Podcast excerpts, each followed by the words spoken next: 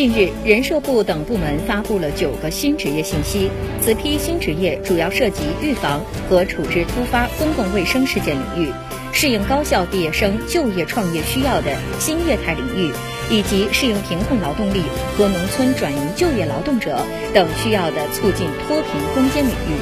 包括区块链工程技术人员、城市管理网格员。互联网营销师、信息安全测试员、区块链应用操作员、在线学习服务师、社群健康助理员、老年人能力评估师、增材建造设备操作员，